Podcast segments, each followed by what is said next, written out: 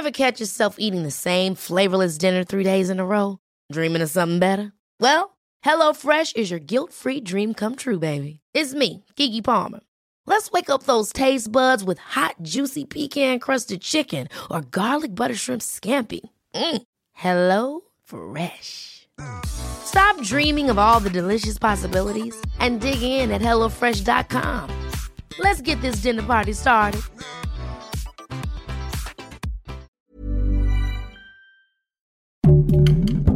Heraldo Podcast, un lugar para tus oídos. Hoy, en primera plana, al parecer, la nueva sorpresa de los famosos huevo Kinder ya no son juguetes, sino salmonela. Esto es Primera Plana de El Heraldo de México.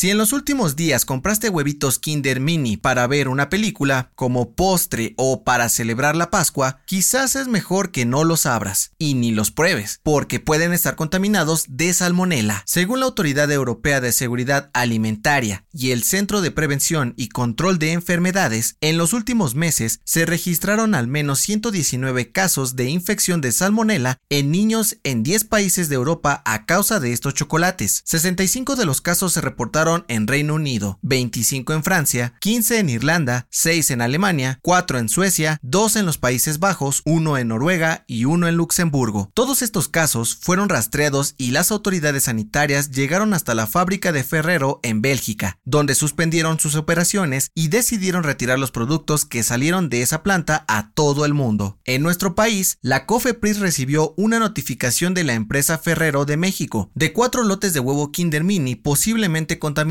por lo que llamaron a todos los supermercados y tienditas de conveniencia para retirarlos lo antes posible. Así que mucho ojo, si tienes antojo de un chocolate, puedes buscar otra opción por el momento. Con información de Enrique Torres. Las mejores noticias en solo 5 minutos. Siga Primera Plana a través de Spotify. Como ya es costumbre, el presidente Andrés Manuel López Obrador presentó un nuevo informe con motivo de los 100 días del cuarto año de su administración, y al igual que las ceremonias anteriores, lo celebró en el patio de Palacio Nacional. En esta fiesta, AMLO hizo un corte de caja de los resultados de su gobierno en los primeros meses del 2022. Celebró la disminución de casos de COVID-19 en todo el país y lamentó los trastornos económicos que ha sufrido México debido a la pandemia, y por supuesto, por el conflicto en entre Rusia y Ucrania. Para recibir el aplauso del respetable, también mencionó la inauguración del aeropuerto Felipe Ángeles y aseguró que su gobierno seguirá trabajando para mejorar la infraestructura en todo el país, comenzando por el tren Maya. Además aprovechó el momento para agradecer la participación ciudadana durante la consulta popular de revocación de mandato y, para no quitar el dedo del renglón, habló de su reforma eléctrica y dijo que si no consigue los votos necesarios para que se apruebe, mandará una nueva iniciativa para modificar la ley minera y así nacionalizar el litio. Con información de Francisco Nieto. Este martes amanecimos con malas noticias desde Estados Unidos, y es que en plena hora pico matutina se reportó un tiroteo en el metro de Brooklyn, Nueva York, mientras cientos de personas estaban en los andenes y vagones en la estación de la calle 36. Como salido de una película, el departamento de policía dio a conocer que alrededor de las 8 de la mañana, el sospechoso lanzó una bomba de humo para después comenzar a disparar y aunque no hubo muertos, dejó un saldo de al menos 23 personas heridas, 10 de ellos por balas, quienes, por cierto, ya recibieron atención médica. Y aunque por el momento las autoridades descartaron un atentado terrorista, informaron que abrieron una carpeta de investigación y están buscando al sujeto, pues huyó rápidamente del lugar vistiendo una máscara de gas y un chaleco de construcción verde fosforescente.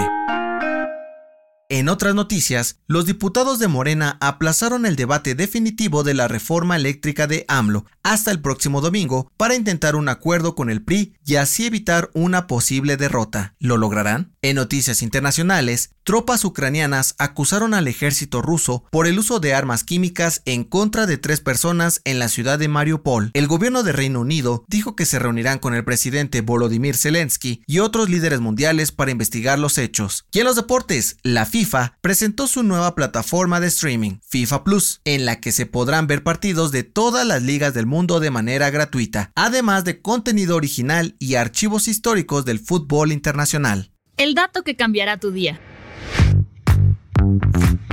Si hay algo que caracteriza a los más grandes fanáticos del rock, es el popular gesto de los cuernos con las manos. Sí, esa misma que haces cuando vas a un concierto. Esta seña es conocida como la mano cornuta o maloik, y según la Universidad de Glasgow, no tiene una connotación satánica, como muchos piensan, sino que culturas asiáticas y celtas la utilizaban para ahuyentar malos espíritus y curar el famoso mal de ojo. Pero no fue hasta los años 80 que se hizo popular en el rock, cuando el cantante Ronnie James Dio la utilizaba en sus conciertos para conectar con el público. La recomendación.